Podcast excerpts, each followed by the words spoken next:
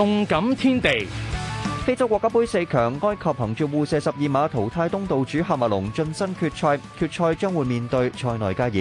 今场数据上显示两队拉成均势，喀麦隆喺主场球迷打气之下，喺法定时间内表现稍为占优。不过主场嘅门柱两度阻碍，喀麦隆打开纪录。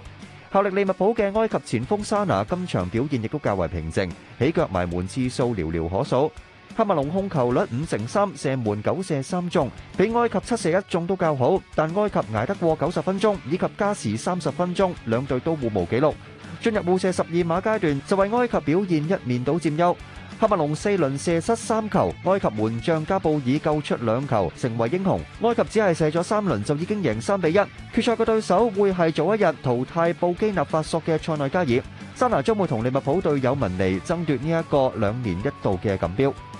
西班牙国王杯，皇家马德里零比一不敌不尔包，八强出局。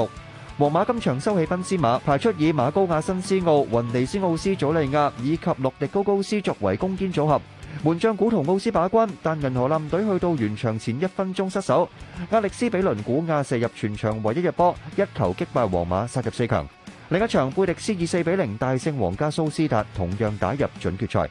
英格兰足球方面喺旧年十月离开英超纽卡素嘅领队布鲁士获英冠球会西布朗开出十八个月嘅合约，正式接掌西布朗。